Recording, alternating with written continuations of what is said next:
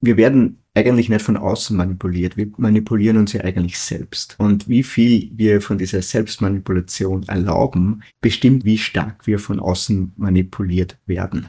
Wir generieren diese Wellen, auf denen dann diese Werbemechanismen oder andere Interessen reiten können.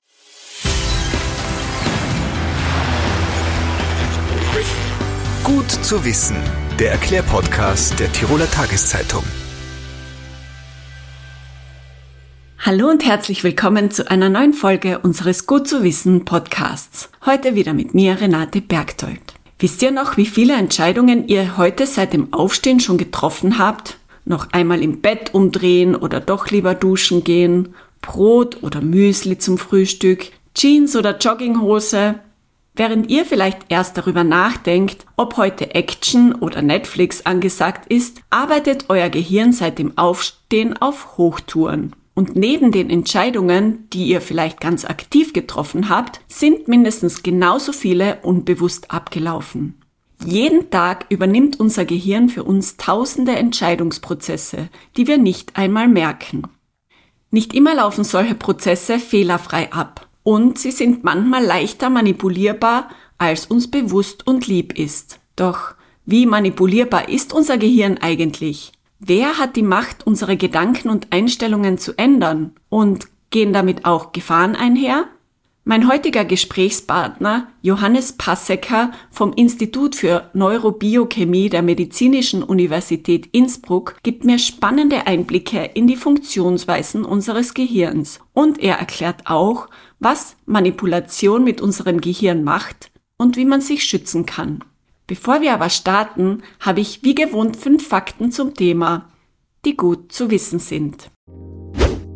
Tagtäglich muss das Gehirn rund 20.000 Entscheidungen treffen. Das heißt, alle drei Sekunden steht eine Entscheidung an. Viele Prozesse im Gehirn laufen unbewusst ab. Wir wären sonst mit alltäglichen Aufgaben der Sinneswahrnehmung und der Bewegungskoordination völlig überfordert. Entscheidungen werden im Gehirn schon unbewusst vorbereitet, wie diverse Studien belegen konnten. In unserem Gehirn benötigen bewusste Entscheidungen immer die Mitwirkung der Großhirnrinde. Je mehr aber Entscheidungen automatisiert werden, desto mehr arbeiten energieeffiziente Strukturen tief im Inneren des Gehirns. Die Basalganglien arbeiten völlig unbewusst und übernehmen über 90 Prozent unserer alltäglichen Entscheidungen. Unser Gehirn versucht also ständig, Entscheidungsprozesse zu standardisieren und automatisieren, um den Energieverbrauch, den Aufwand und das Nachdenken so gering wie möglich zu halten. Unser Bewusstsein zieht sich dadurch immer mehr zurück. Je öfter wir bestimmte Aussagen hören, desto eher neigen wir dazu, sie zu glauben. Dafür sorgen die Strukturen in unserem Gehirn. Das macht uns manipulierbar. Wie genau das aber funktioniert, weiß mein heutiger Gesprächspartner besser.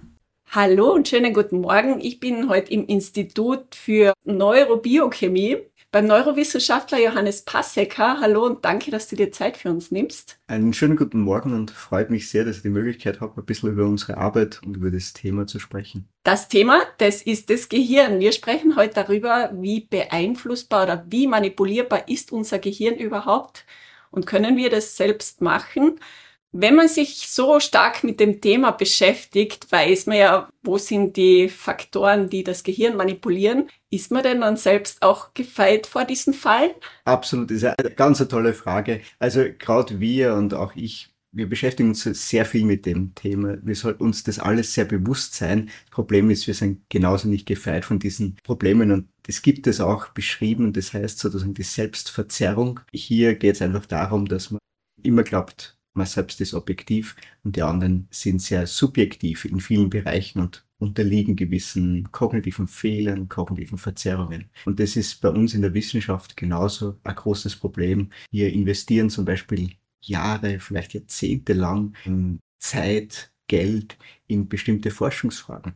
Und natürlich sind wir dann auch oft nicht mehr ganz objektiv in dieser Sache. Da müssen wir uns auch einfach von Fakten überzeugen lassen und die müssen dann oft ein bisschen mehr sein, als was man, als was es vielleicht notwendig sein sollte. Warum ist das eigentlich so? Warum arbeitet unser Gehirn so, wie es arbeitet? Es ist sehr viel optimiert. Energieeffiziente Optimierung steht natürlich im Vordergrund für das Gehirn.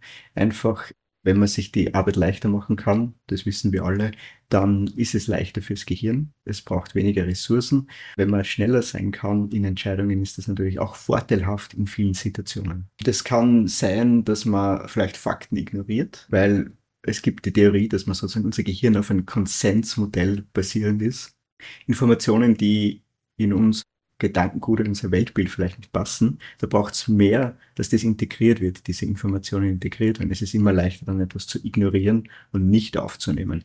Weil wenn man jetzt irgendein Weltbild verändern muss, heißt es, das sind ordentliche Veränderungen, die hier im Gehirn stattfinden. Hier gibt es Veränderungen auf neuronaler Basis, auf synaptischer Basis. Das sind Verbindungen von Gehirnzellen und das braucht alles Energie. Und wenn man das vermeiden kann und so weiterlebt, wie man bisher weitergelebt hat, ist das natürlich energieeffizienter.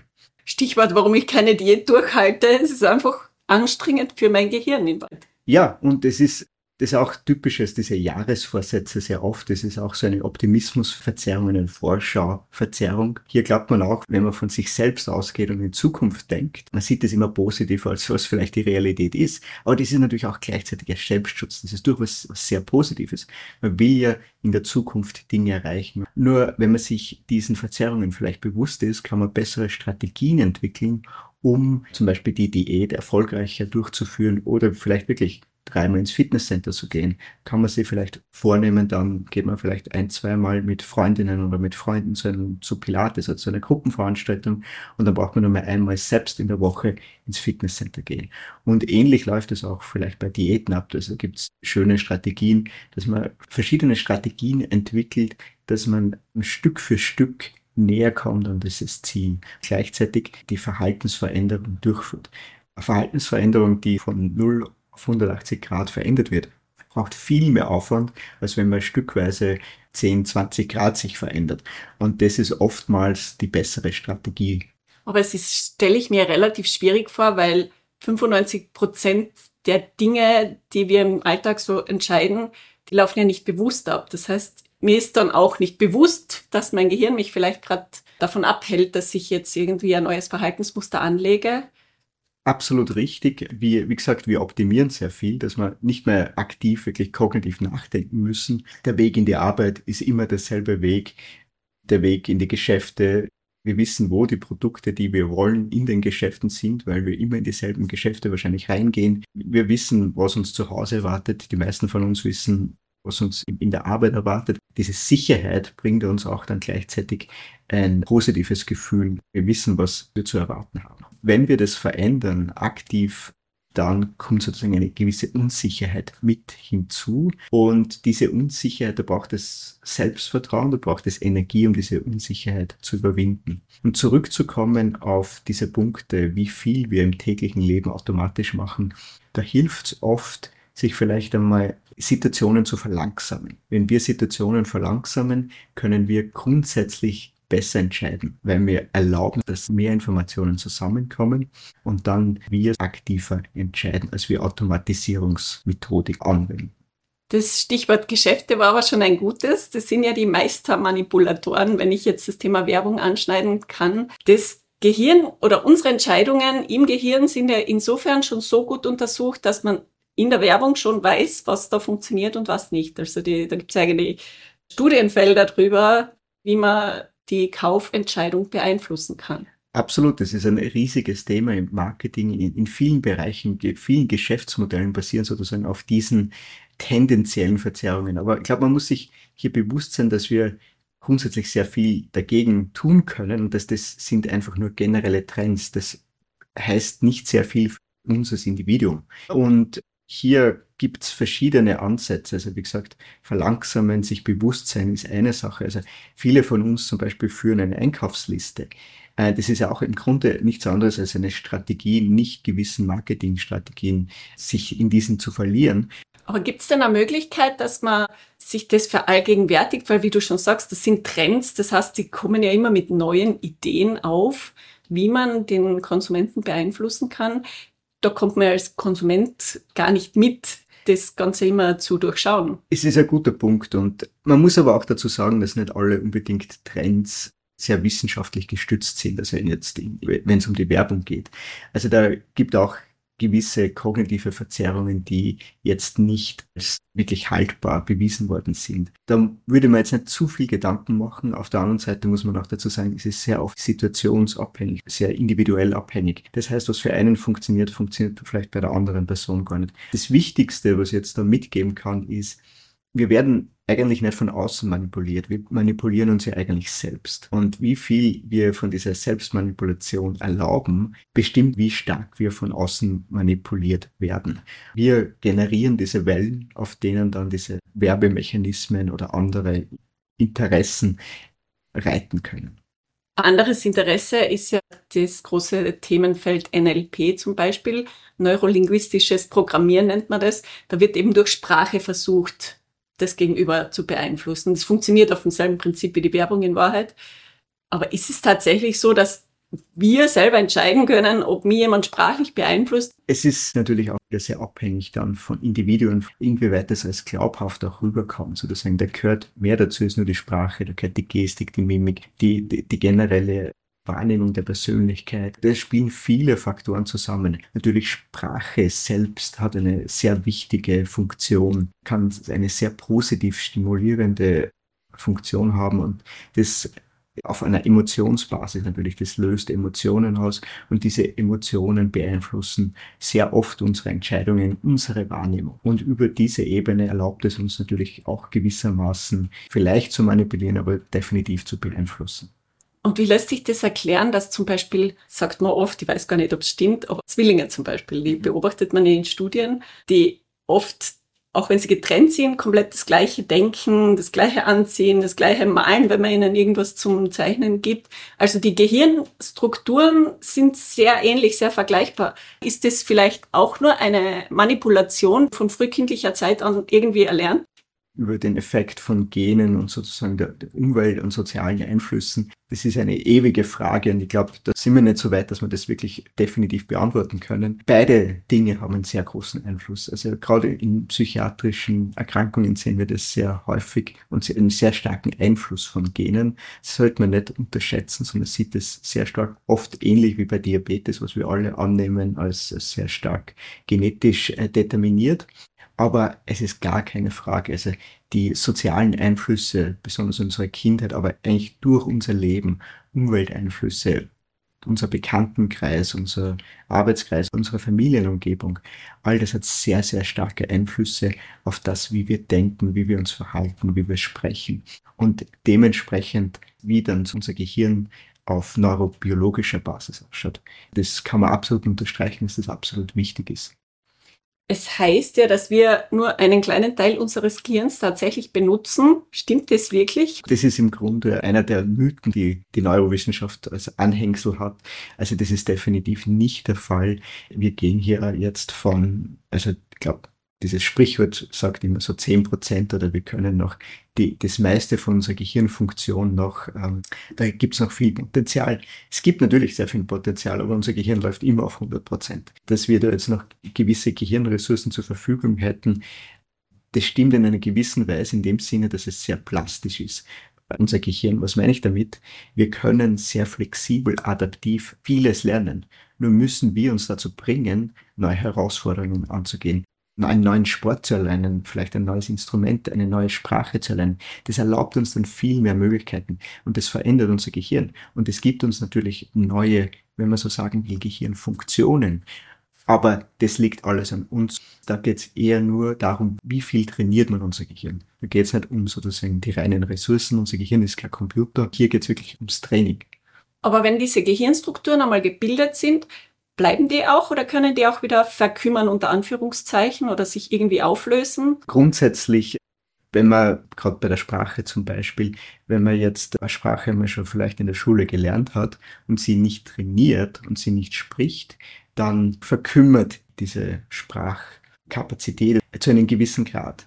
Grundstruktur bleiben halten, aber so wie auch Erinnerungen verloren geht, wenn man sie nicht wieder vielleicht aktiv hervorholt, wenn wir uns vielleicht nicht einmal wieder ein Album anschauen, so besteht natürlich dann die Chance, dass man gewisse Sachen verliert, ob das jetzt im Gedächtnis ist, in Motorfunktionen oder an sprachlichen oder mathematischen Funktionen. Das heißt, dranbleiben ist da sehr wichtig und das ist ein gutes Training für unser Gehirn, genauso wie es eben auch beim Körper selbst ist. Unsere Muskeln bauen sie ja ab und so können sie natürlich auch synaptische Verbindungen abbauen, die verschiedene Dinge in unserem Leben sozusagen repräsentieren.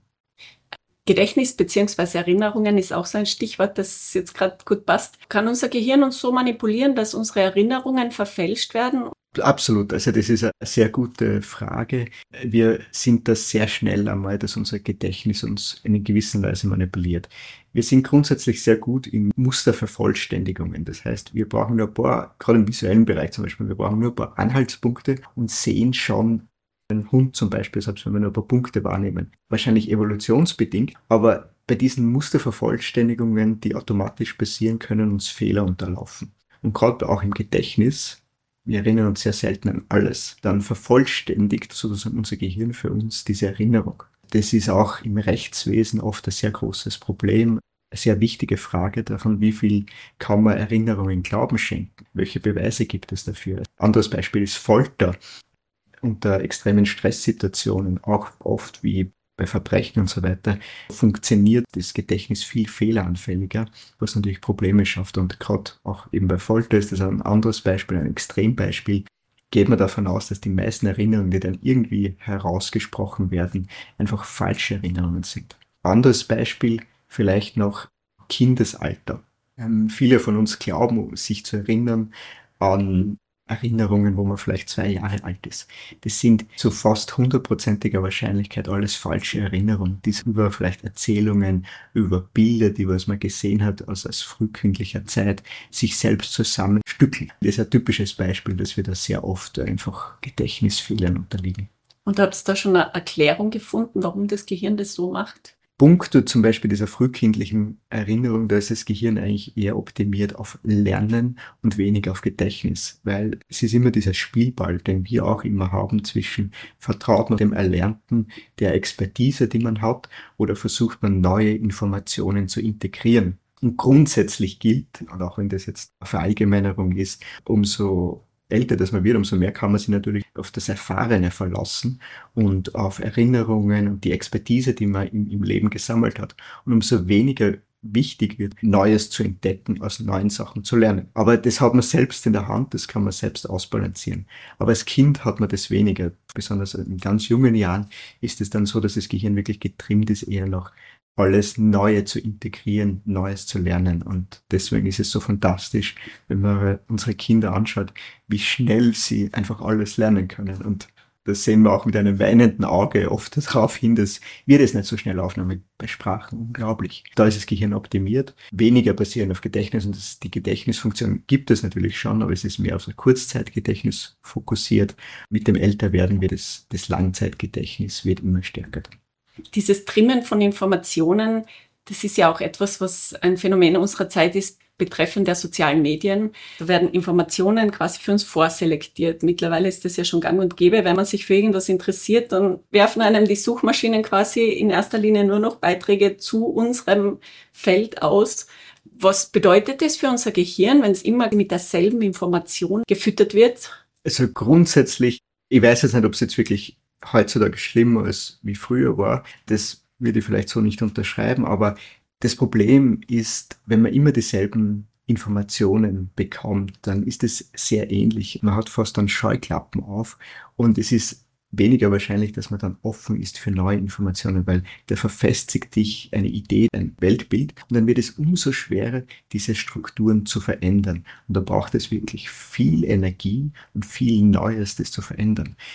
Wir haben das auch jetzt bei Covid gesehen, auch wenn das ein sehr heikles Thema ist. Aber zum Beispiel Individuen, die sich für lange Zeit nicht entschlossen haben, sich impfen zu lassen, sich aber dann im Laufe der Zeit doch entschlossen haben, sich impfen zu lassen. Das war eine unglaubliche Veränderung und es braucht viel Energie, sich hier zu verändern. Besonders bei diesem Thema, was so verfestigt war über so lange Zeit.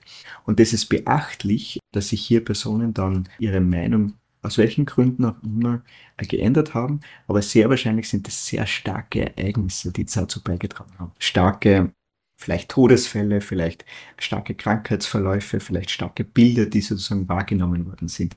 Und sicherlich auch ausschlaggebend hier für, für diese Entscheidung. Wie lange dauert eigentlich diese Verhaltensänderung? Sprechen wir da von Wochen, von mehreren Monaten? Ist das individuell? Ja, also das ist ja eine sehr gute Frage, aber das kann man sehr schwer generell beantworten. Also das kann, ich glaube, in Fällen wie jetzt bei Covid ist es meistens nicht auf heute, auf morgen. Das sind sehr festgefahrene Konstrukte, die man da hat. Das dauert dann, aber es ist extrem individuell unabhängig. Also das kommt sehr drauf an. Also manche Leute tendieren dann auch eher zu schnellen Entscheidungen und sagen, jetzt habe ich mich dafür entschlossen, jetzt bleibe ich bei dieser Meinung. Also hier zu generalisieren ist wahrscheinlich sehr schwer. Und da gibt's ja auch mittlerweile immer stärker die Tendenz des Gehirnhackings. Alles muss immer verbessert werden, unter anderem auch das Gehirn. Da werden Methoden angepriesen, wie man das machen kann. Was ist von solchen Sachen zu halten? Grundsätzlich, natürlich, jede Person findet sich vielleicht gewisse Mechanismen, die für einen als Individuum funktionieren. Das ist auch sehr gut.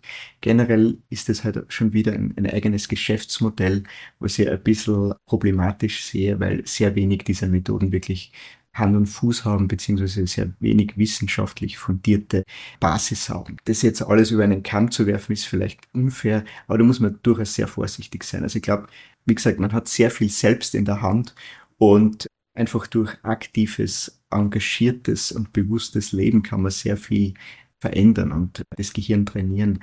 Vielleicht funktioniert es für manche Personen, wenn sozusagen eher ein gewisses Konstrukt vorgelebt wird, aber man muss halt auch aufpassen, dass es dann nicht in die falsche Richtung geht. Da muss man sich selbst auch treu bleiben. Es ist oft dann auch wiederum eine Werbestrategie oder Geschäftsmodell in diesem Bereich. Dem würde ich grundsätzlich eher vorsichtig gegenüberstehen.